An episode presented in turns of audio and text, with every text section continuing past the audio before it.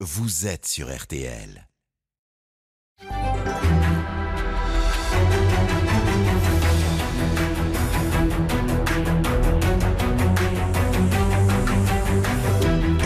Jury RTL Le Figaro LCI.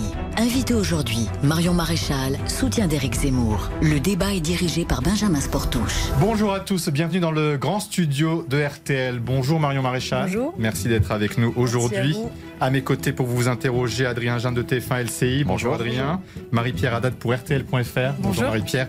Et Jim Jarassé pour le Figaro. Bonjour, Bonjour. Jim. Cette émission est bien sûr en direct, vous le savez, jusqu'à 13h. Vous pouvez envoyer vos questions, vos interpellations à être invité sur tous les réseaux sociaux. Hashtag le grand jury. Alors Marion Maréchal, vous fûtes donc la plus jeune retraitée en politique, mais finalement cet éloignement n'a pas duré longtemps, tout juste 5 ans. Votre dernier grand jury, c'était en avril 2017. Vous voilà donc de retour sur le devant de la scène, mais pas là où on vous attendait forcément, auprès de votre tante Marine Le Pen, par esprit de famille, de filiation.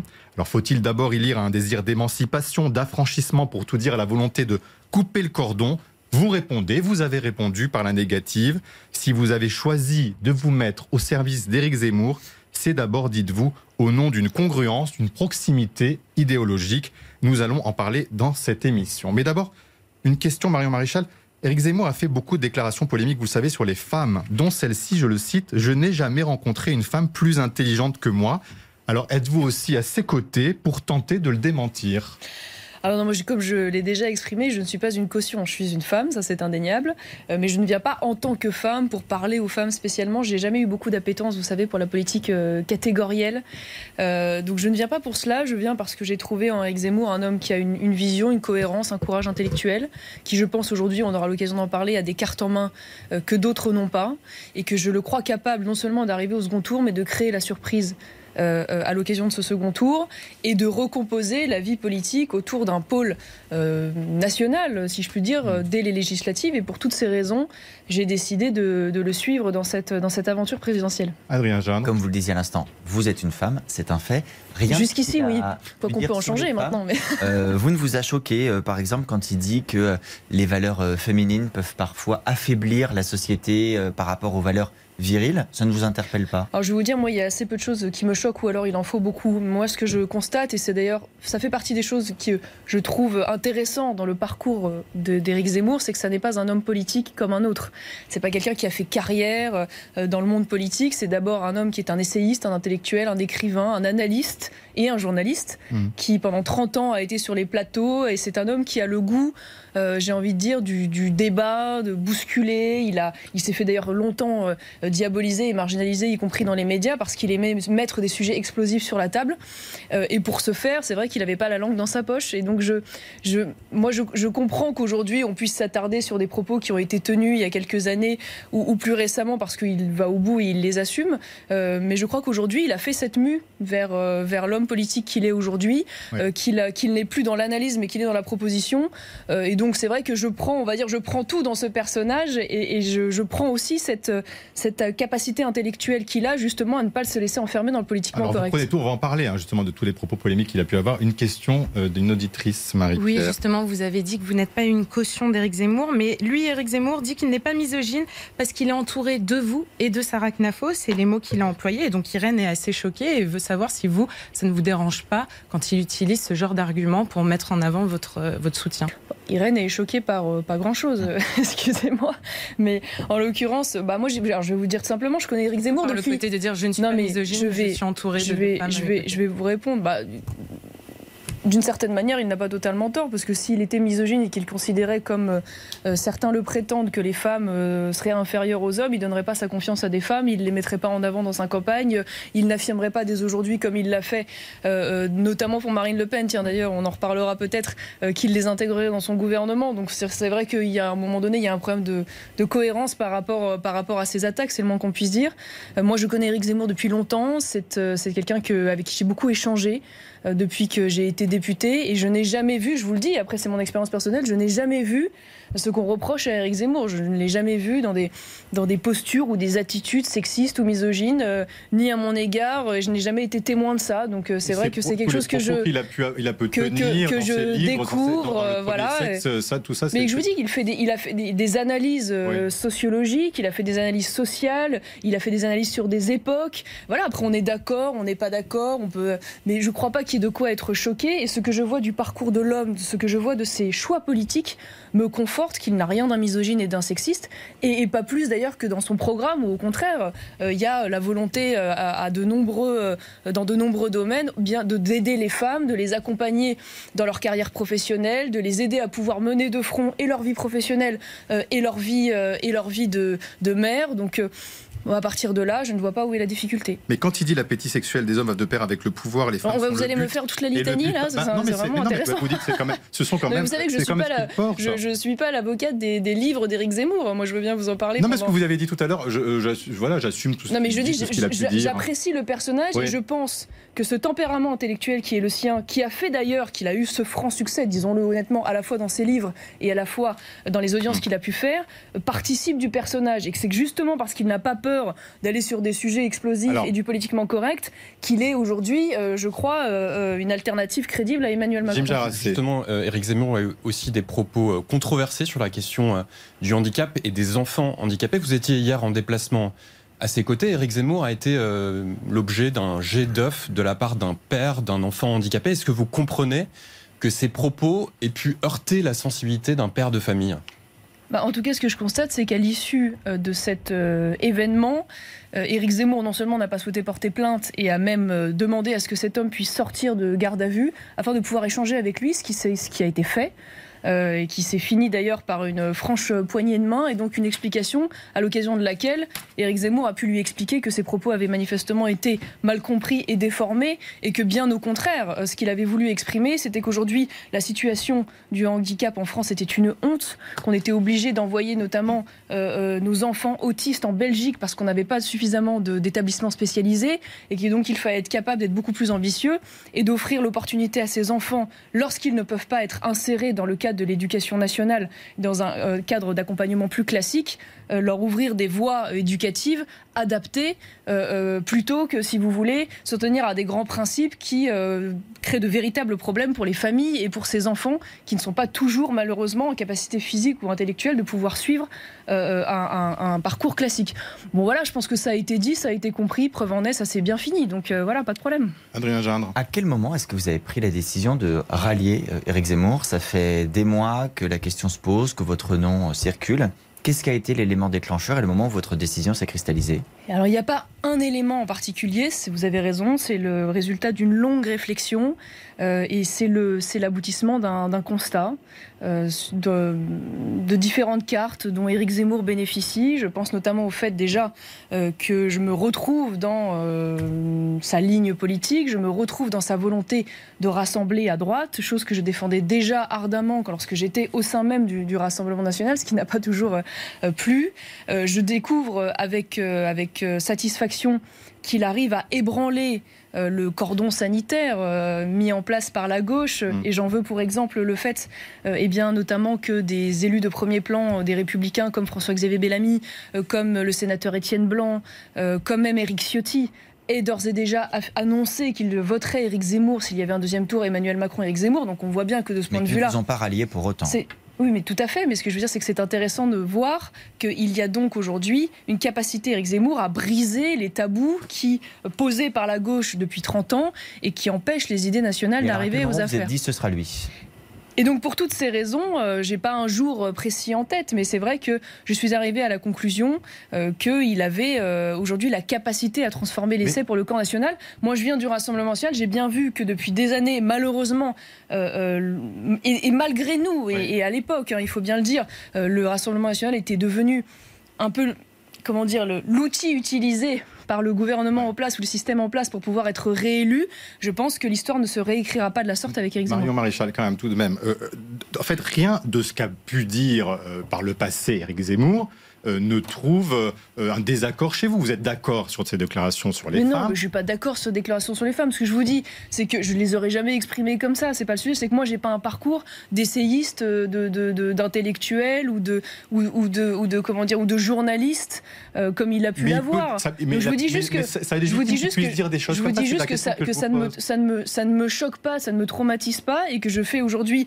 le bilan que l'homme politique qu'il est, à travers son programme et à travers sa manière de travailler, y compris avec les femmes, révèle bien. Et par exemple, sur ces déclarations, vous savez, en matière d'histoire, qu'il a aussi on fait beaucoup parler quand il a défendu euh, le maréchal Pétain. Donc là, on refait un remake trois mois mais, avant. Oui, mais parce qu'en fait, ça fait partie de lui. Vous, me dites, vous, dites vous-même que vous beaucoup lu bah, et que ça nourrit aussi votre réflexion. Non, mais moi, j'ai pas de problème. que quand il dit, quand il dit, pardon, selon que, le maréchal Pétain a sauvé des juifs français en sacrifiant des juifs étrangers, comment vous, Marion Maréchal, avez réagi quand vous l'avez entendu dire cela? C'est pas, pas si lointain ah que bah, ça pour le coup. Ah, mais hein. moi, je peux vous répondre d'autant plus sereinement que je pense qu'Éric Zemmour s'est expliqué à peu près 780 fois dessus et que j'ai déjà répondu sur le sujet. Mais j'ai pas de souci. Moi, c'est là, on est dans un débat historique. Vous êtes d'accord, on est dans un débat historique. Donc c'est un débat qui n'a pas à avoir lieu dans le cadre d'une élection présidentielle et qui, et qui n'a rien à voir avec le programme. Mais là, je vous dis, de la manière dont euh, mm. Éric Zemmour s'est inscrit là-dedans, c'est dans le cadre d'un débat historique. Moi, je ne partage pas sa vision de l'histoire sur cette époque. Je l'ai dit euh, très sereinement.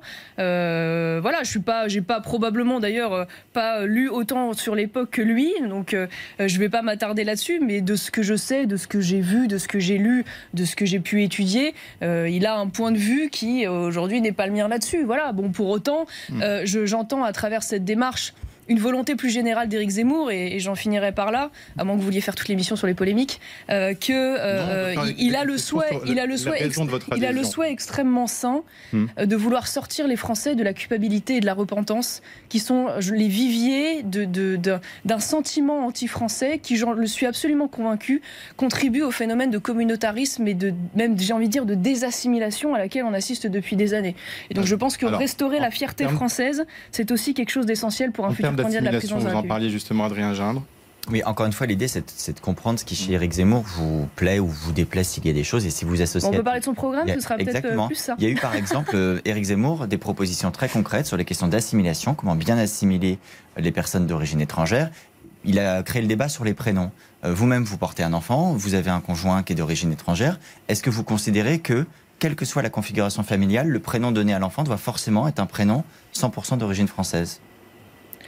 Alors, je considère que son analyse sociologique est juste, c'est-à-dire que euh, sur le fait de dire les prénoms sont une manifestation de l'évolution des mœurs et de l'évolution culturelle euh, d'un pays.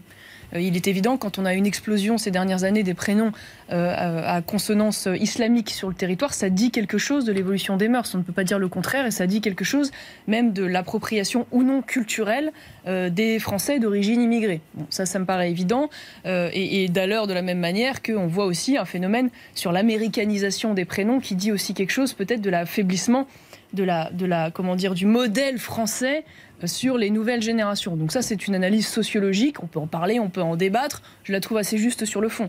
De là à transformer ça évidemment en programme politique, euh, euh, il est évident que moi, ça me même si je comprends l'objectif, je, suis, je, suis, je ne suis pas dans cette démarche pour une raison simple, c'est que je crois que la, comment dire, la défense de l'identité française, euh, elle se fera, bon, évidemment par une politique migratoire restrictive, mais elle se fera aussi par une démarche culturelle, par une démarche éducative, et que ce n'est pas à l'État c'est plutôt une question de mm. principe d'imposer euh, euh, à, comment dire dans l'intimité des gens quels doivent être les prénoms d'un tel ou d'un tel. Mais lui-même, mais lui-même d'ailleurs, lui-même d'ailleurs l'a précisé et, l'a dit derrière sans ah difficulté. Non, il mais précisé. Bah non, il a ah bah si si si si, bah, vous avez raté, vous avez raté cela, mais en l'occurrence ici, il a dit que il ne forcerait pas évidemment les gens à changer de prénom quand on l'a interpellé là-dessus. Que ceux qui naîtront sur le sol français devront porter un prénom. Donc bah, là, en l'occurrence, moi je crois en revanche que là où c'est intéressant, c'est que la question peut se poser pour les naturalisations quelque chose de différent, puisque quand vous êtes naturalisé, vous êtes un étranger qui demandait, de prénom au moment de la qui, demandait, voilà, je, je, vais au bout du raisonnement, que vous êtes un étranger,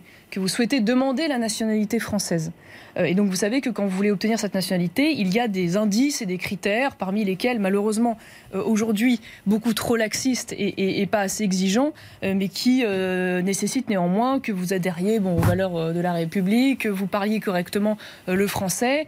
et fut un temps, on demandait, on réclamait également qu'il puisse y avoir cette démarche à travers le prénom non.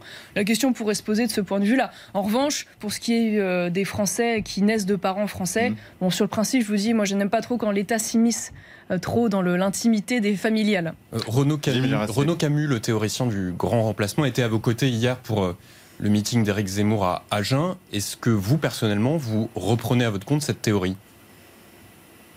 Bah, si tant est qu'on puisse parler d'une théorie, en fait. Puisque manifestement, 66% des Français y adhèrent. Donc euh, ça m'a l'air plus un fait de société qu'une théorie. Qu'aujourd'hui, oui, manifestement, il y a une immigration en France euh, telle que nous assistons à un basculement euh, culturel, euh, civilisationnel dans de très nombreuses parties du Y compris territoire. dans la dimension qui font que même les conspirationniste du Français grand remplacement qui serait Mais- mais je- quelque mais chose alors- d'organisé. Est-ce que vous avez lu le livre de Renaud Camus, Monsieur Gindre, ou pas? Quelle est la question? La question, c'est sur vous. Est-ce que vous l'avez lu? partagez cette thèse Non, mais parce que les, les gens qui m'affirment cela, de manière générale, n'ont jamais lu le livre de Renaud Camus. Je, mais je pense qu'aucun d'entre vous, d'ailleurs, sur ce plateau, ne l'a lu. Moi, je vais vous le dire, je l'ai lu, ce livre, il n'y a pas de dimension. Il n'y a pas de dimension euh, complotiste dans ce livre. Il n'y a pas. Enfin, il Mais y a. Maréchal, il on l'a- a- on l'a- on l'a- on l'a on l'a écouté, on l'a entendu sur une autre, Non, mais euh, sur d'autres pas. chaînes où Eh ben, je clairement vous qu'il y a un, il y a un Je ne sais pas d'où sort ce mythe répété euh, Bah, en long, en large et à travers qu'il y a un, alors que Renaud Camus dit que c'est une théorie complotiste le Ah remplacement. bah que c'est un projet, Il que c'est un projet pas, euh, effectivement. établi. Je ne crois pas du tout qu'il y ait une dimension de complot. Et ce que je vois aujourd'hui, c'est que cette, euh, cette- cet état de fait dans de nombreuses parties du territoire français qui donne le sentiment aux Français de ne plus être chez eux avec tout ce que ça implique en termes, j'y reviens, de mœurs, de culture, Et donc la de valeurs, de savoir si et quelque chose qui est partagé par La réponse est 66% des Français. Alors moi je veux bien que les 66% Mais des Français un soient sondage, c'est complotistes. pas une vérité en même Voilà. temps. C'est- Vous, vous le dites, euh, tous les politiques le disent, donc euh, c'est pas aussi ce qui fait Non une mais vérité j'en- un j'en- sondage. j'entends bien, mais c'est que manifestement ils font le même constat que celui d'Éric Zemmour ou que celui que j'ai pu faire. Voilà, bon. Donc euh, une fois de plus, le, le- le- le grand remplacement, c'est un, comment dire, c'est un, c'est une, c'est une phrase euh, forte pour Mm. pour décrire un phénomène de société. Voilà, donc euh, moi j'assume ce terme, je l'ai déjà utilisé. Je vois pas en quoi il est, euh, il est, il est, il est choquant et problématique. Il ne fait que révéler une réalité que beaucoup de Français constatent. Donc Renaud Camus a toute sa place dans la campagne d'Éric Zemmour. Mais il n'a pas la place dans la campagne d'Éric Zemmour. Enfin, il n'est pas, il est pas cadre d'Éric Zemmour Non, ou futur élu d'Éric. Zemmour. il est dans le public. Euh, Vous savez que les meetings sont ouverts au public et à tous. Mais il y a même des gens de gauche qui sont les bienvenus dans les meetings d'Éric Zemmour. Puisqu'on on- parle de ce euh, présumé grand remplacement, Guillaume Pelletier, qui était à votre place il y a quelques semaines, a évalué à 2,5 millions le nombre d'étrangers que vous expulseriez si vous arrivez au pouvoir parce qu'ils seront sans emploi pendant six mois. Est-ce que ça vous paraît euh, faisable et réaliste, vraiment?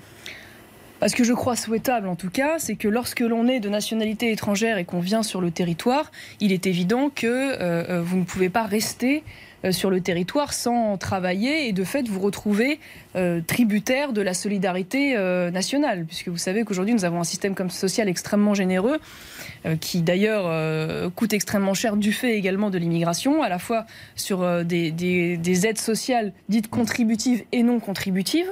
Euh, parmi lesquelles les non contributives, euh, vous le savez, les allocations familiales, euh, les, les- le RSA, le, les allocations logement. Et donc pour toutes ces raisons, si nous souhaitons pouvoir rendre cet argent euh, dans le pouvoir d'achat des Français et dans la compétitivité des entreprises, il faut pouvoir faire des économies. Et la logique veut, et c'est dans le programme d'Éric Zemmour, euh, qu'en effet, euh, les étrangers qui sont sur le territoire, extra- qui sont qui sont depuis des années, qui sont depuis des années, qui ont un travail, qui ont une famille. Ah oui, non, mais là, vous parlez des gens établis. qui ne- qui ne- qui n'ont plus de travail, justement. Oui, mais alors ont ceux- oui, ils ont travaillé 10 ans, imaginons, et puis ils se retrouvent 6 mois au chômage. Donc Mais- ils doivent avoir une sanction immédiate. Non, c'est pas une sanction immédiate, mais si vous voulez, la logique veut qu'à un moment donné, vous ne pouvez pas être sur le territoire et y rester si vous n'avez pas raison d'y rester, qui peut être une raison professionnelle. Voilà, à partir de là, donc ça me paraît logique, euh, euh, vu la situation française, vu la difficulté que nous avons aujourd'hui déjà à répondre aux besoins essentiels et vitaux euh, de nos propres nationaux, qu'il n'y ait pas en plus de surcroît à peser. sur a la solidarité sur- sur nationale. LCI Voilà, et tout TF1, simplement. jeudi, face à, à Valérie Pécresse, vous avez dû voir le, le- le débat certainement, que en fait l'immigration zéro n'était pas possible puisqu'il y aurait une immigration européenne tout de même de travail. Oui, bien sûr, mais l'immigration zéro, si vous voulez, c'est un, c'est, euh, j'ai envie de vous dire que c'est un marqueur pour pouvoir expliquer qu'il y aura une démarche extrêmement restrictive donc c'est et que l'immigration et que l'immigration et que l'immigration sera réduite partout où elle peut et elle doit être réduite. Voilà. Et c'est vrai que quand on regarde aujourd'hui euh, les chiffres de- des taux d'activité, notamment des personnes euh, étrangères, alors c'est intéressant. On parlait tout à, à l'instant des, des, contributions, euh, des aides sociales non contributives. Euh, Il y a comment dire une étude qui a été faite par l'OCDE qui chiffre à peu près le montant qui a été relayé par Marianne, le montant de ces allocations à peu près 20 milliards par an. Donc c'est quand même une somme considérable et qui révèle d'ailleurs qu'elle représente. non, ça c'est un chiffre qu'a récupéré. Euh, non, non, c'est un article de Marianne. J'invite les. J'invite les... milliards. Enfin, c'est en tous les cas là. Ah non, non, mais alors c'est des bah, chiffres de l'OCDE relayés par Marianne que ceux qui nous écoutent allez voir tout de suite. Il n'y a aucun problème. J'ai vérifié juste avant de venir aussi. Mais enfin, milliards et pas de 20 milliards comme l'a dit. D'ailleurs, 20 milliards encore fallait-il bah, savoir combien de personnes on expulsé euh, et ici même. On réglera ça par euh, réseaux sociaux interposés après l'émission. Vous avez dit qu'il ne savait pas si c'était 2 millions et demi de personnes à expliquer qui n'avaient pas fait l'évaluation qu'avait fait visiblement Laissez-moi aller jusqu'au bout. Et donc, dans ces chiffres euh, relayés par Marianne de l'OCDE, alors on ne va pas s'écharper sur le montant, euh, mais même si je suis sûr de moi, euh, il y a le, de fait dedans le, le, taux que ça représente sur l'ensemble de ces contributions, c'est-à-dire 28%. 28% des cotisations sociales non contributives sont aujourd'hui données à des personnes étrangères, alors qu'ils ne sont censés représenter que 12% de la population. Ce qui révèle et ce qui confirme, et il y a bien d'autres études qui le disent, qu'il y a un taux d'inactivité plus élevé chez euh, euh, euh, non seulement les personnes étrangères, mais également les personnes d'origine immigrée sur le territoire, que sur la moyenne des Français. Ça Ce qui signifie. vous savez, enfin, on peut faire une bataille de chiffres. Oui, bon, mais en effet, on, en effet, peut, j'ai quelques billes si vous voulez. Bah, mais, pareillement, mais, on ne va pas rentrer. mais, mais en l'occurrence, et donc c'est ce à quoi veut répondre Éric Zemmour, de dire quand nous avons mm. un pays qui est aujourd'hui endetté comme le nôtre, qui a près de 9 millions de pauvres, mm. qui a déjà du mal à répondre aux besoins essentiels de notre population, bon, bah, bien évidemment, la solidarité nationale doit d'abord s'adresser aux nationaux et les personnes qui n'ont plus d'emploi sur le territoire et qui sont nationalité étrangère n'ont pas vocation à y rester durablement. Marion Maréchal, sur tous ces sujets, il y a une autre candidate qui a des positions qui sont quand même très proches, euh, c'est Marine Le Pen. On en a parlé tout à l'heure. Il y a quelques instants, vous faisiez référence au sondage. Et est-ce qu'ils disent Les sondages disent aujourd'hui qu'elle est mieux placée qu'Éric Zemmour pour euh, se qualifier pour le second tour. Est-ce que le vote utile pour le camp national et pour défendre les idées que vous venez de présenter, c'est pas aujourd'hui précisément Marine Le Pen pour cette élection? Je vais vous dire, moi, le problème, c'est que j'ai du mal à savoir aujourd'hui précisément ce que pense euh, Marine Le Pen, puisqu'il y a eu euh, de très très nombreuses évolutions dans le programme, ça c'est indéniable. Hein, depuis, depuis 2017, euh, on est passé de. Alors, certaines évolutions d'ailleurs faisaient partie de celles que j'avais pu défendre à l'époque, d'autres non. Euh, mais ce qui est notable, c'est qu'il y a un manque de, de, de, clarté et de, squelette. Je pense à la question de l'Union européenne et de la sortie de l'Union européenne à l'époque et de la sortie de l'euro qui a évolué. Je pense à sa position sur sa volonté de, restaurer la peine de mort. Ce n'est plus le cas aujourd'hui. Elle souhaitait supprimer le Sénat, ce n'est plus le cas aujourd'hui. Elle ne plus sortir de la Cour européenne euh, des droits de l'homme. Elle a évolué même sur euh, sa position sur la retraite, hein, dont elle ne démordait pas à l'époque. Moi, je n'étais pas d'accord d'ailleurs à l'époque avec la retraite à 60 ans et les 40 annuités. Euh, elle, a, elle, a, elle, a, changé également sur, sur ce sujet. Bref, il y a, de, il y a donc si vous voulez, le souci, c'est que moi, je, je me suis engagée, euh, même en quittant la politique, pour mener la bataille des idées et la bataille culturelle avec cette école que j'ai montée. Donc ça me tient très largement à cœur. je suis, je dois dire, un peu perturbée. Ne pas être au deuxième tour dans la cohérence qu'avoir une chance de voir les idées. Mais parce que vous, vous savez qui sera au deuxième tour. Bah, vous, tout à l'heure, vous disiez les sondages pense que les Français sont avec plus grand remplacement. les sondages disent aussi Excusez-moi excusez de vous dire qu'il y a quand même une différence entre un sondage d'opinion mhm. euh, et un sondage de vote. Ah c'est quand même pas tout à fait la même chose. Ah bon, c'est pas la même chose que demander aux Français ce qu'ils pensent sur une question et de savoir comment ils vont aurait Moins de valeur, ça aurait plus de valeur bah, je, je, je, sais pas, c'est intéressant de constater que peut-être aux dernières élections régionales, euh, manifestement, les sondages de vote et d'anticipation du vote ont été faux pour une raison simple, monsieur. C'est que contrairement aux sondages d'opinion où on pose une question aux Français sur une question précise, dans les sondages de vote, il y a un biais énorme et dont on échappera malheureusement peut-être pas à l'occasion de cette élection, ça s'appelle l'abstention. Et en fait, on se demande. Et donc l'abstention, si vous jouez ça, ça, ça, ça peut changer. Ça change, mais, mais c'est vrai que ça peut changer. Je vous donne un seul mm. exemple récent aux élections régionales de PACA, une région qui me tient à cœur. Mm. C'est là où je m'étais présenté en 2015. Thierry Mariani, pour qui j'ai beaucoup de sympathie par ailleurs, avait été donné gagnant dans toutes les configurations, toutes les configurations. Il finit avec 10 points de moins que ce qui était annoncé. Et des exemples comme cela, je peux vous en donner, mais pour le RN ou pour d'autres hein, d'ailleurs, c'est pas forcément lié au RN, mais des, des dizaines, voilà. Donc je veux dire, dire aux Français aujourd'hui, euh, et vous en tant que journaliste, je pense qu'on a, vous avez aussi cette responsabilité, de dire aux Français, bon bah c'est bon, les sondages c'est l'élection, donc euh, finalement l'élection est jouée, euh, c'est plus la peine de faire campagne, on arrête tout. Je pense que c'est pas responsable. Il reste un mois de campagne, tout le monde sait que le deuxième tour n'est pas joué, et bien au contraire, il faut inviter les gens à se mobiliser et, à, aller voter. En quoi ce serait différent pour Éric Zemmour par rapport à à Marine Le Pen? On voit qu'il y a une forte mobilisation en effet dans les, dans les meetings, sur les réseaux sociaux, mais comment Éric Zemmour va-t-il transformer ça en vote dans les, dans les urnes, en vote massif? Est-ce que vous êtes sûr que ces soutiens vont aller voter massivement? Bah, Moi, ce qui me rend très optimiste déjà, c'est qu'une fois de plus, il reste un mois d'élection. Alors, je veux bien que Emmanuel Macron fasse tout pour ne pas rentrer dans l'élection et éviter euh, de faire le, droit d'inventaire de son bilan. Mais néanmoins, vous savez, la plupart des gens se décident au dernier moment. Hein, on le sait, ça pour le coup, euh, c'est quelque chose qui est absolument récurrent. La deuxième chose. Ça peut aussi jouer en sa défaveur. et, Très bien, mais ce que je veux dire, c'est qu'il y a beaucoup de choses, tout peut jouer en défaveur de mm. tout. Ce que je vous dis, c'est un fait, qu'il y a beaucoup de gens qui se décident au dernier moment. Euh, la deuxième chose, c'est que ce qui est tout à fait notable, et ça, ça, ça ressort aussi des différentes études, c'est la certitude du vote. Là, pour mm. le coup, des gens qui disent je suis sûr de mon vote, j'irai jusqu'au bout. Et de ce point de vue-là, euh, Éric Zemmour est aujourd'hui le candidat qui a la certitude de vote la plus importante.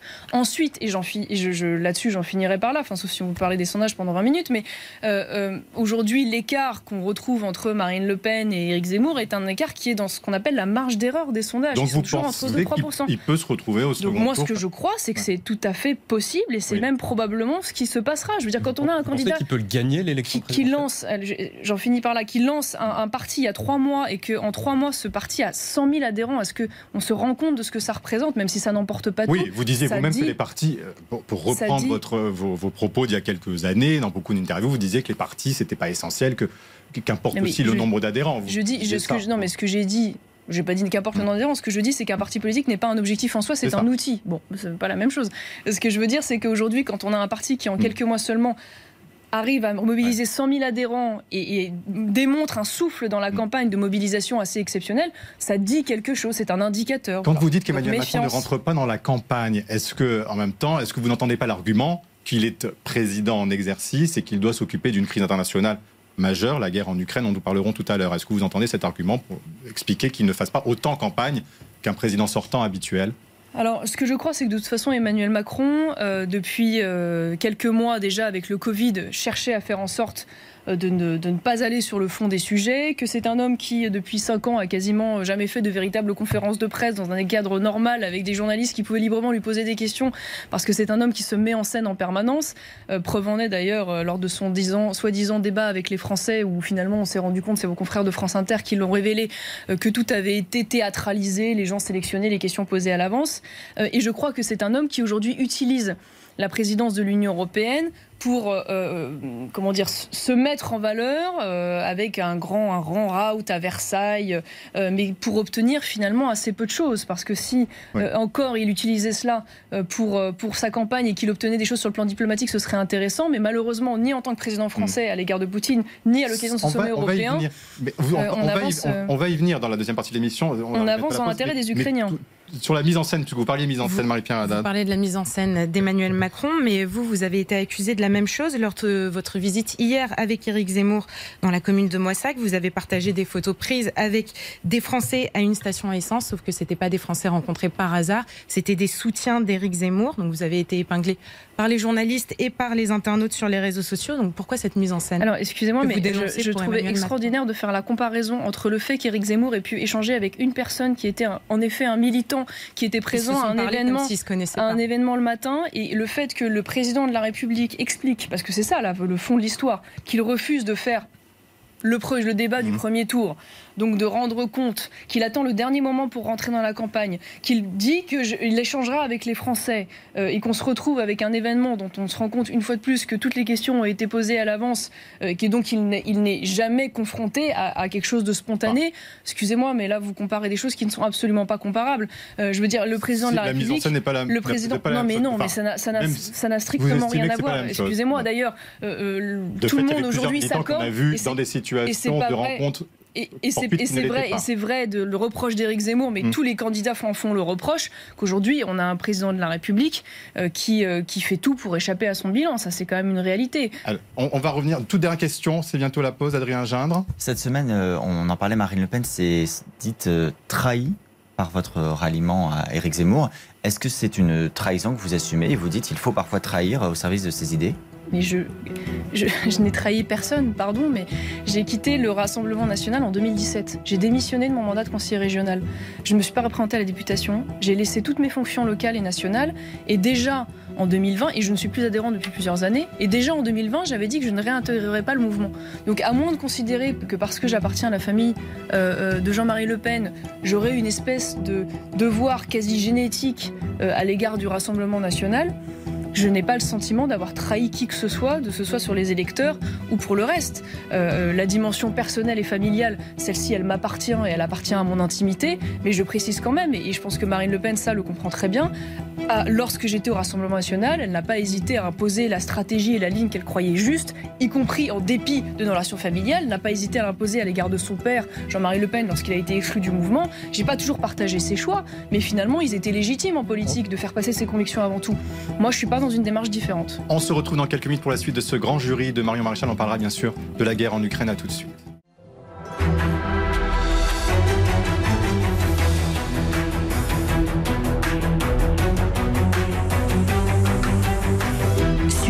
Jury RTL Le Figaro LCI. Invité aujourd'hui, Marion Maréchal, soutien d'Éric Zemmour. Le débat est dirigé par Benjamin Sportouche. Avec à mes côtés Marie-Pierre Haddad de RTL.fr, Jim Jarassé du Figaro et Adrien Jeanne de TF1 LCI. Avant d'en venir à la situation en Ukraine, la situation en Corse, Marion Maréchal, puisque plusieurs manifestations violentes y ont eu lieu ces derniers jours. Jim Jarassé? Oui, elles font suite à l'agression d'Ivan Colonna en prison. Les un certain nombre de Corses euh, sont, furieux contre, contre, cette, euh, contre cette agression.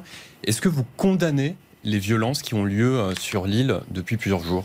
Ah bah oui, bah de toute façon, il est évident que quelles que soient les raisons, il n'y a jamais de bonne raison à caillasser les gendarmes, à brûler des tribunaux ou à s'en prendre à des commissariats. Enfin, je veux dire, ça, c'est totalement inadmissible. Euh, c'est vrai que c'est d'autant plus déplorable qu'on se rend compte qu'aujourd'hui, en France, une personne condamnée pour terrorisme islamiste peut euh, euh, avoir des comportements et, mener des agressions islamistes au sein même de la prison, ce qui est quand même, une fois de plus, le révélateur d'une immense défaillance d'État de ce point de vue-là. On ne comprend pas qu'on puisse pas avoir aujourd'hui les moyens d'avoir des quartiers réservés aux islamistes avec des moyens d'isolement plus importants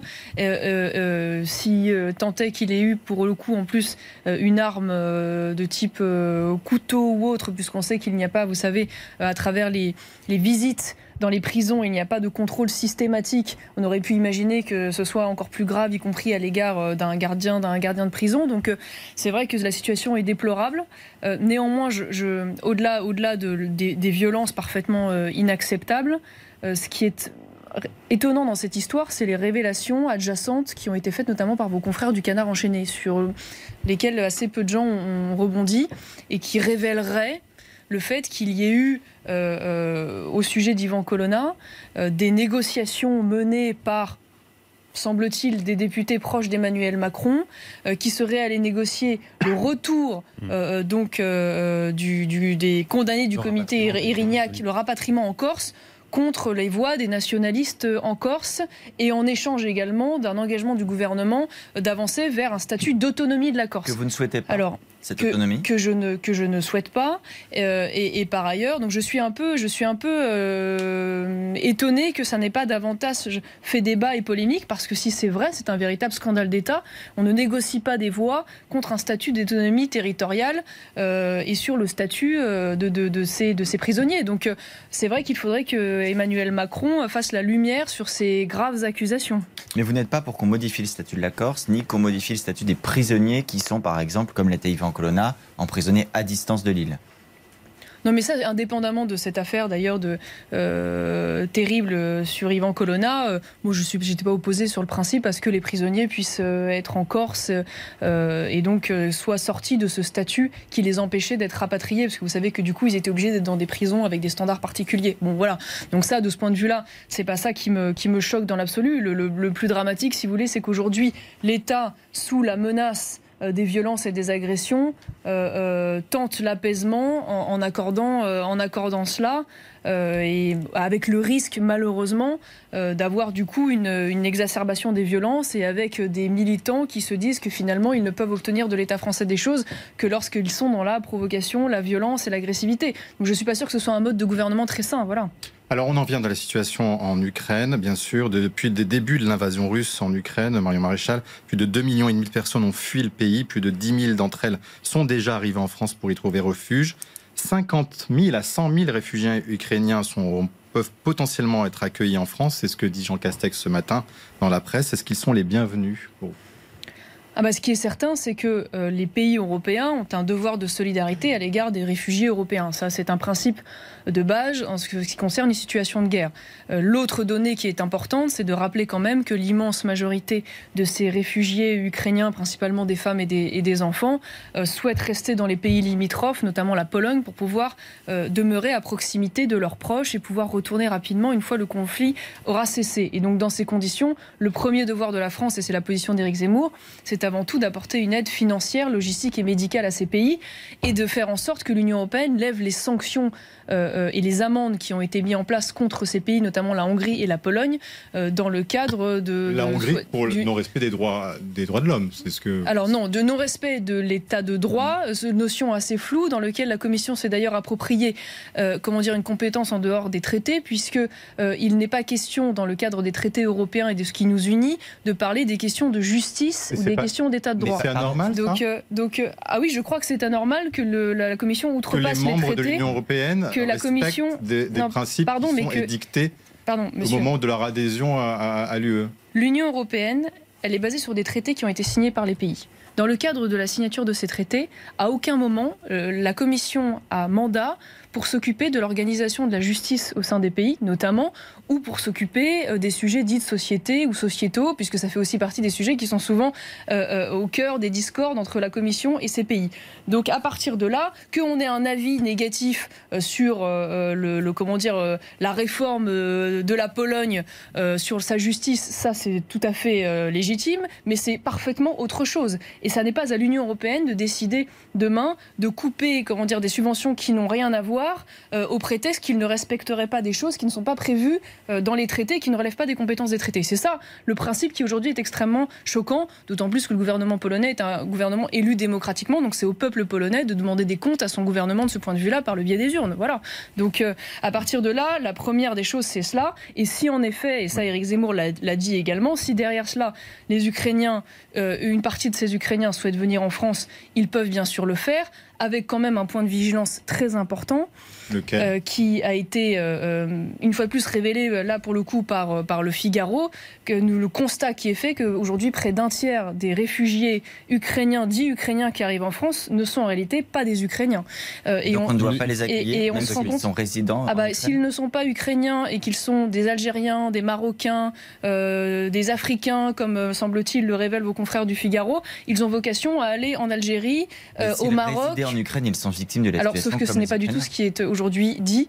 C'est-à-dire que manifestement, l'ouverture de ce couloir migratoire, comme ce fut le cas d'ailleurs euh, par d'autres par d'autres biais, notamment au moment de la crise de 2015, l'ouverture de ce couloir incite euh, comment dire, des, personnes qui souhaitent rentrer dans l'espace Schengen et qui sont originaires d'Afrique. Des, personnes de nationalité ah. étrangère qui habitent. Oui, mais sauf que c'est pas, pardon, mais c'est pas du tout ce dont on parle là. On parle de gens qui n'ont pas la nationalité ukrainienne et qui ne résidaient pas en Ukraine, des gens qui se sont, qui, qui ont profité de ce couloir euh, d'ouverture migratoire, qui migratoire, migratoire et qui donc s'insère dans, dans Alors, ce dispositif. La question des personnes qui résidaient en Ukraine et je prends témoin et je prends témoignage également de David Lisnard. David Lisnard, il vient pas du camp d'Éric Zemmour, il est le euh, président de l'association des maires de France, soutien de Valérie Pécresse.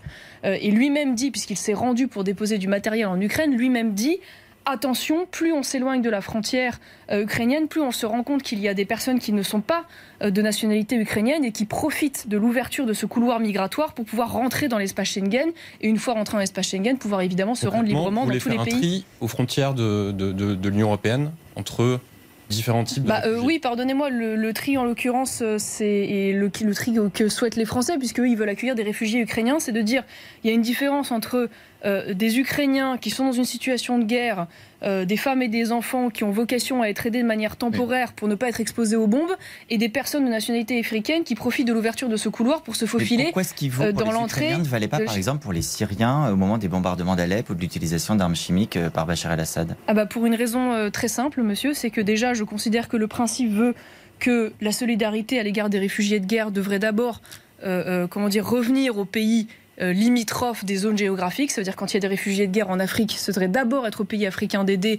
Et, et, même constat pour les pays du Moyen-Orient, même constat pour, pour l'Europe. Or, ça n'est pas toujours le cas. C'est le moins qu'on puisse dire. Donc, il y a quand même tendance, cette facilité à se défausser sur l'Europe et en particulier, en particulier sur, sur la France. Donc, ça, c'est le, c'est le premier principe. Et en ce qui concerne la Syrie, et je le rappelle, il y avait un risque majeur à l'époque d'infiltration, et ça n'a pas manqué d'ailleurs, de terroristes islamistes euh, mm. parmi ces réfugiés syriens.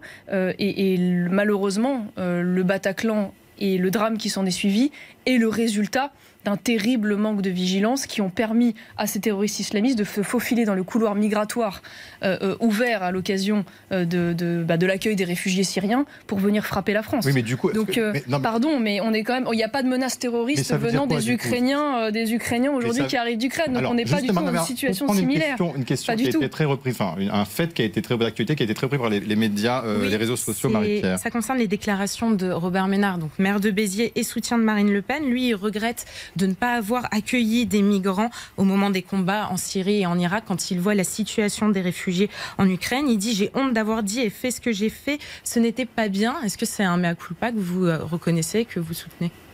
Bah écoutez, il ira dire ça. Euh, aux morts et aux mutilés à vie euh, victimes du Bataclan. Parce que, pardon, mais c'est justement parce qu'il y a eu un véritable laxisme dans l'accueil de ces réfugiés ou pseudo-réfugiés syriens euh, quand on en est arrivé à cette situation et, au drame qui a frappé la France. Donc euh, je ne partage pas du tout euh, cette, analyse. Je crois que Robert Ménard a tendance à parler un peu vite de, manière générale et comme il change souvent d'avis, peut-être aura-t-il une posture différente d'ici d'ici quelques mois. Je trouve que le parallèle, une fois de plus, fait avec les réfugiés ukrainiens est un parallèle complètement, complètement inadéquat. Tous, ceux qui, sont... Votre tante, vous disiez tout à l'heure qu'elle changeait beaucoup d'avis et, et, également Robert Ménard tous ceux qui sont autour d'elle ne, font que, ne sont que revirements aujourd'hui à vous entendre. Bah, là, ce que je veux dire, c'est les propos de Robert Ménard, ils lui appartiennent. Je constate qu'il y a euh, un revirement, mais je suis d'autant plus étonné de ce revirement que là, en l'occurrence, euh, euh, il fait un parallèle entre deux situations qui n'ont strictement rien à voir et qui, en ce qui concerne l'accueil des réfugiés syriens, ont eu des conséquences dramatiques. Il faut quand même admettre aujourd'hui, à un moment donné, que quand on accueille des populations, tous ces Ukrainiens qui veulent venir et éventuellement une minorité dont vous dites qu'elle profiterait de ce couloir migratoire. Bah, un tiers, excusez-moi, 30 c'est les chiffres de vos confrères du Figaro, pardon, mais 30% euh, et qui semblent être euh, en effet confirmés par différents témoignages. Ça n'est pas tout à fait marginal. Voilà, donc je dis juste qu'il y a un point de vigilance à avoir. Je ne crois pas que la France soit aujourd'hui en capacité sociale et, financière de pouvoir accueillir encore une fois de plus euh, des réfugiés qui ne sont pas de véritables réfugiés de guerre en l'occurrence. Cette semaine, lors de son débat face à la Valérie Pécresse, Éric Zemmour a mis un, un signe égal entre islam et islamisme. Est-ce que vous êtes d'accord avec euh, cette position? Est-ce que vous pensez que chaque musulman est un terroriste en puissance? C'est pas du tout ce que dit Eric Zemmour. Hein. Déjà, Eric Zemmour ne ah bah, dit pas euh, chaque musulman est un terroriste en, en mettant ce signe d'égalité entre islam et Je vais vous dire moi ce que j'en pense personnellement. Ce que je crois, c'est que euh, dire que l'islam n'a rien à voir avec l'islamisme est une erreur. Ça, ça me paraît indéniable puisque l'islamisme est une lecture fondamentaliste de l'islam et, violente de l'islam. Euh, et que d'ailleurs les textes, euh, les textes sacrés, évidemment, sont les mêmes dans les deux cas.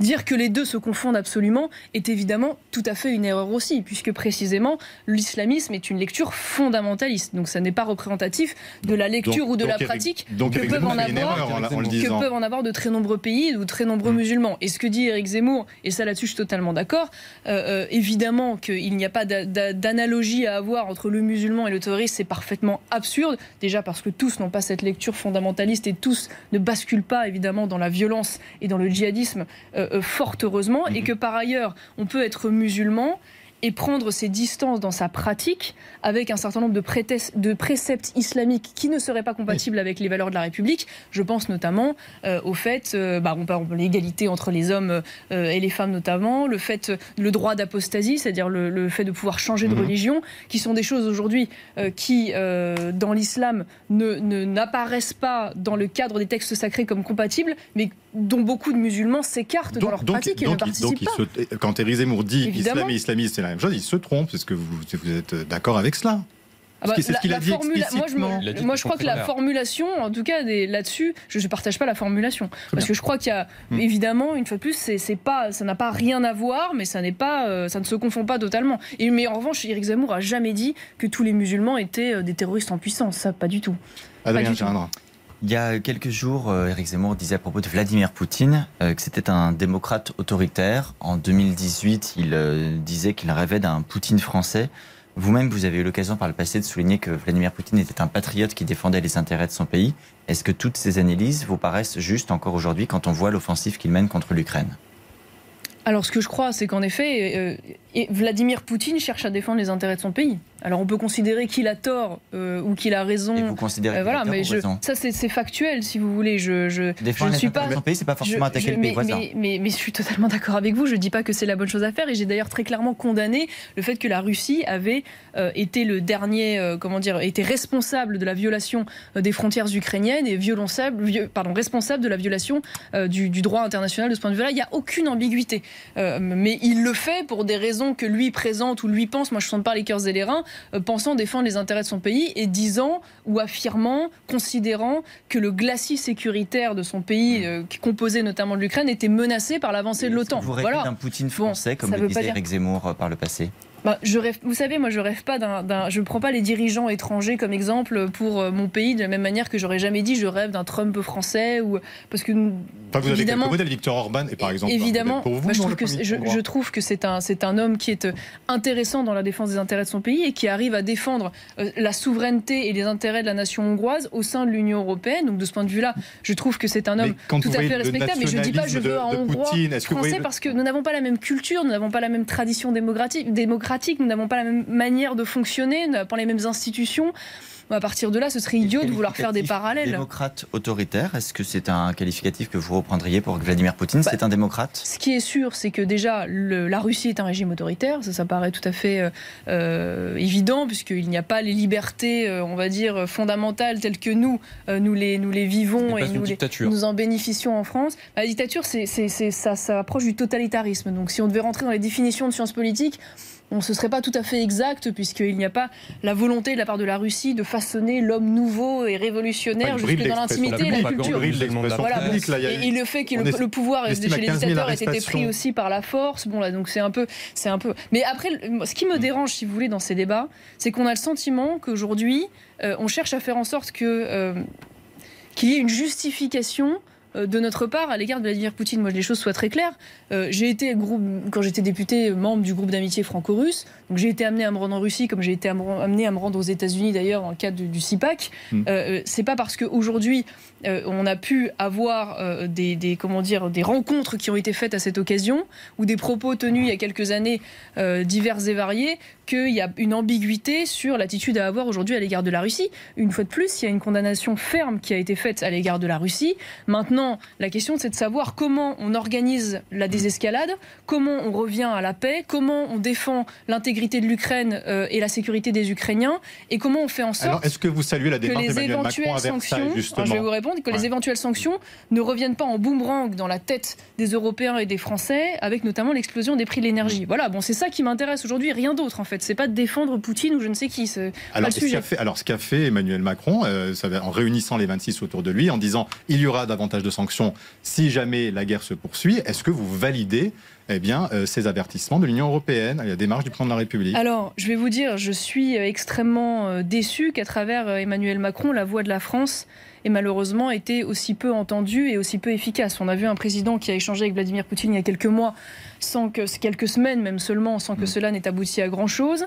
Euh, et on a aujourd'hui un sommet européen dont ne ressort une fois de plus pas grand chose. On a le sentiment euh, que euh, même Israël, qui n'a mal, c'est pas leur faire offense que de dire ça, pas la tradition diplomatique de la France, arrive à jouer un rôle de médiateur plus important que la France elle-même dans le cadre de ce jeu, probablement parce que les Russes, c'est ainsi qu'ils le perçoivent, à tort ou à raison, considèrent qu'aujourd'hui la voix de la France est une voix complètement démonétisée au sein de l'OTAN. Le président de la République régulièrement au l'Union téléphone et européenne. qui souhaite ses contacts, Non, mais je veux dire, ce qui me pose une difficulté, c'est qu'on a aujourd'hui un président français qui dit, et qui à l'occasion de ce sommet européen dit, je veux, je Mm. vous donne trois exemples, Mm. il dit, parce qu'il y a au moins un sujet sur lequel euh, Emmanuel Macron est, est clair, c'est la défense du fédéralisme européen. Lui, il le dit, c'est-à-dire qu'il veut plus d'intégration européenne, il veut plus de dépenses mutuelles. Il dit, je veux une souveraineté européenne. Très bien. Et il dit, je veux cette souveraineté européenne dans la défense notamment. Le même jour où il dit cela et où il défend cette position, euh, le, Premier ministre néerlandais, qui est invité à l'occasion de ce sommet, qui se rend à Sciences Po pour parler de sa vision de l'autonomie stratégique, dit la pierre angulaire de la sécurité européenne, c'est et ça restera l'OTAN, et il faut donc renforcer l'OTAN. C'est-à-dire que la position du président français, qui se veut au cœur du jeu européen, est aujourd'hui une chimère minoritaire qui n'est entendue et souhaitée par Ce personne. serait différent avec Eric Et donc la conclusion, ah bah j'en suis, j'en suis convaincue, puisque la conclusion aujourd'hui, c'est que Emmanuel Macron dit cela, et dans le même temps, euh, on a non seulement un renforcement de la jambe européenne de l'OTAN, qui reste le cœur de la sécurité euh, euh, européenne, donc qui n'est pas une défense autonome, et de surcroît, on voit l'accélération de l'achat de matériel américain, on l'a vu en Pologne, on est en train de Alors, le voir en Allemagne. mais- Donc de ce point de vue-là, c'est un échec complet euh, de la complet. volonté française. Sur, sur Vladimir Poutine. Et j'aimerais, si Oui. vous avez l'occasion après, on parlera de l'énergie, peut-être de Ah l'agriculture, parce que c'est deux sujets quand même importants. Parce que ça a été très Oui. discuté également. Pour continuer sur euh, Vladimir Poutine, les images de l'attaque de la maternité de Mariupol ont énormément ému les internautes avec des images parfois très très dures à regarder. Euh, est-ce que vous aussi ça vous a ému? Et est-ce que vous estimez que Vladimir Poutine doit rendre des comptes devant un tribunal Mais- international Mais par comment rapport à vous qui pouvez me s'est poser passé? cette question? Comment vous pouvez imaginer que vous, vous croyez quoi que je me félicite en fait que Non, des- mais est-ce que Vladimir mater- Poutine que ça doit- vous a doit être devant un Vous croyez que ça- je, me, je me- je me félicite que des maternités avec des enfants soient bombardées Enfin, écoutez, non. Franchement, je vous dis, cette, cette- cette manière dont vous tournez les choses, elle est vraiment, elle est, elle est, je- elle est choquante. Je vous le dis franchement, elle est choquante. Voilà. Non mais, Je non, mais la question c'est sur le tribunal Si, international. que- Bah, si, non, mais pardon, bah, vous trouvez, non, parce mais que- vous, parce vous que êtes- vous insinuez à travers votre question Est-ce que vous dites, est-ce que vous dites que qu'il je pourrais ne en pas rendre être des comptes choquée On entend, on des, émue Non, pas du par le fait que, que que, que que des établissements de santé qui soignent des enfants et des est-ce que femmes vous qui estimez, comme beaucoup de personnalités politiques, qu'il devra que- rendre des comptes devant le tribunal, d'un tribunal Mais international il y a une enquête qui a été ouverte et si évidemment il y a un, un crime de guerre qui est confirmé par les spécialistes internationaux dans le cadre du droit international, il faudra qu'il soit condamné, bien sûr, bien sûr. Mais ce que je veux dire, c'est que aujourd'hui, plutôt que d'essayer d'attraper les uns et les autres sur leur supposé, euh, dans un supposé procès euh, euh, en, en, dire, en soumission poutinienne, ce qui serait plus intéressant pour la France, pour les Français et pour l'Europe, c'est qu'on arrive à faire en sorte que les Ukrainiens retrouvent leur intégrité territoriale en faisant notamment des contre-propositions diplomatiques comme l'a proposé Monsieur Villepin.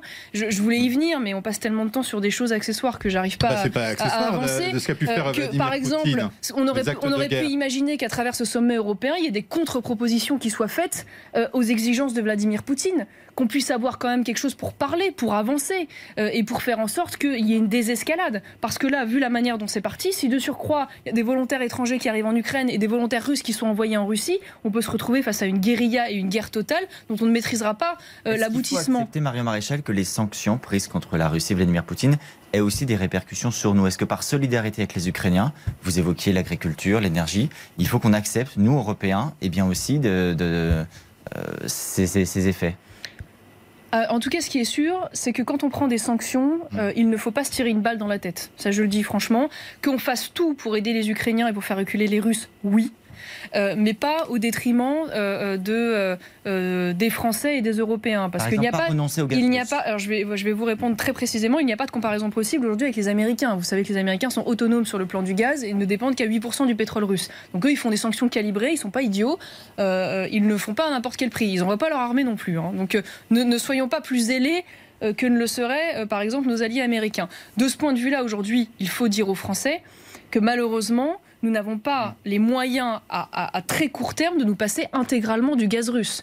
Euh, parce que nous n'avons pas d'alternative satisfaisante à travers le gaz euh, li- euh, naturel liquéfié notamment, qui est un gaz qui Marie- coûterait plus cher à importer, qui demande des moyens logistiques importants, même si la France en a quelques-uns, fort heureusement. Et donc il faut nous projeter dans une, comment dire, dans une politique de long terme de ce point de vue-là. Il serait complètement irresponsable de faire un embargo total du jour au lendemain, sauf à avoir un drame social faut- absolu. Il faut, il faut pas chercher là une sorte de souveraineté énergétique euh, sur ce sujet en France, peut-être même à moyen ou long terme. Si, je suis totalement d'accord avec vous.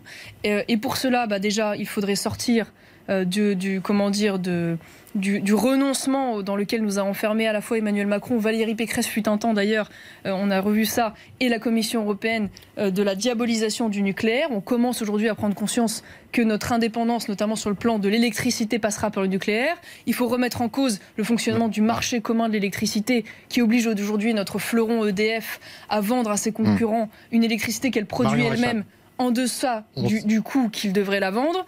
Euh, et par ailleurs, moi, c'est une position amené... personnelle. Là, je ne sais pas si c'est la position d'Éric Zemmour. Je pense qu'on devrait peut-être reprendre aussi la question du gaz de schiste qu'on a totalement Alors, écarté ah, faut, en Europe. Il faut exploiter le gaz de schiste. Bah, je dis qu'en tout cas, je pense que c'est un sujet. Moi, c'est une position personnelle. Oui. Je crois que c'est ce qui a permis aujourd'hui aux Américains d'être autonomes. Vous savez, sur le plan du gaz. Moi, je pense et je crois euh, qu'il serait intéressant que des études soient reprises sur les explorations et sur la possibilité Alors, de pouvoir exploiter ce gaz euh, dans des conditions écologiques les plus même si elles sont, on le voit aux États-Unis, assez euh, défavorables, les, les, conséquences les plus, sont importantes. Plus, euh, une, une, réaction possible. de Marine Le Pen euh, qui était sur euh, BFM tout à l'heure, nos confrères, euh, par rapport à ce que vous avez dit sur votre ralliement, elle dit que vous n'avez jamais trahi, que vous n'avez pas trahi. Je, je, la cite, elle est de mauvaise foi, mais il faut bien qu'elle justifie son départ chez Éric Zemmour. Zemmour, c'est le candidat, je cite toujours Marine Le Pen, qui permettra le plus à Macron d'être réélu. Qu'est-ce que vous, qu'est-ce que vous répondez à, Voilà, elle dit clairement que vous êtes de mauvaise foi quand vous dites que vous n'avez pas trahi. Non, moi, je, je, je, je, désolé, je ne rentrerai pas dans ce jeu-là. Voilà, je ne suis pas venu ici pour régler des comptes avec Marine Le Pen ou Rassemblement National. Je suis venu ici pour faire défendre des idées nationales et défendre l'intérêt de la France à cette élection présidentielle. Donc, dernière vous m'embarquerez pas là-dedans. Je suis désolé. par la voix avec Jean-Marie Le Pen qui disait vouloir vous réunir toutes les deux pour discuter de la situation. Ça, ça ne vous regarde pas. Et votre retour en politique était définitif ou vous retournerez diriger l'ICEP à plein temps après la présidentielle? Ah, Je garderai toujours un lien avec l'ICEP parce que c'est une, une, école qui me tient à cœur et, mmh. et, et pour lequel j'ai beaucoup œuvré et qui je crois est très utile dans le monde de l'enseignement supérieur, donc ça c'est certain. Mais j'espère pouvoir euh, œuvrer politiquement, durablement. Mais ça c'est les électeurs qui choisissent, c'est pas Quel nous. que soit le résultat de la présidentielle pour Eric Zemmour, vous allez continuer votre action politique à ses côtés? Ah bah oui, je le souhaite et, et je l'espère. Au sein de Reconquête? Mmh. Bah, à l'heure actuelle, non, je viens plus en, en ralliement que en pardon en allié qu'en qu ralliement parce que j'ai profité d'une autonomie et d'une indépendance de ton et d'action pendant des années et je ne compte pas m'en défaire du jour au lendemain. Peut-être, peut-être, peut c'est à l'étude, mais ça n'est pas certain. C'est pas certain. Une toute dernière question est-ce que vous envisagez un jour de vous présenter vous à l'élection présidentielle, euh, Marion Oula, pas du tout. À l'heure où on parle, sincèrement, j'ai autre chose à penser que de me présenter moi à l'élection. Ça veut dire que si Éric Zemmour n'est pas élu cette fois-ci, vous Donc, souhaitez qu'il se représente en 2027 Éric Zemmour sera peut-être élu cette fois-ci. Sera peut-être voilà. élu. Merci Marion Maréchal, merci à tous de nous avoir suivis. Très bonne semaine à la semaine prochaine.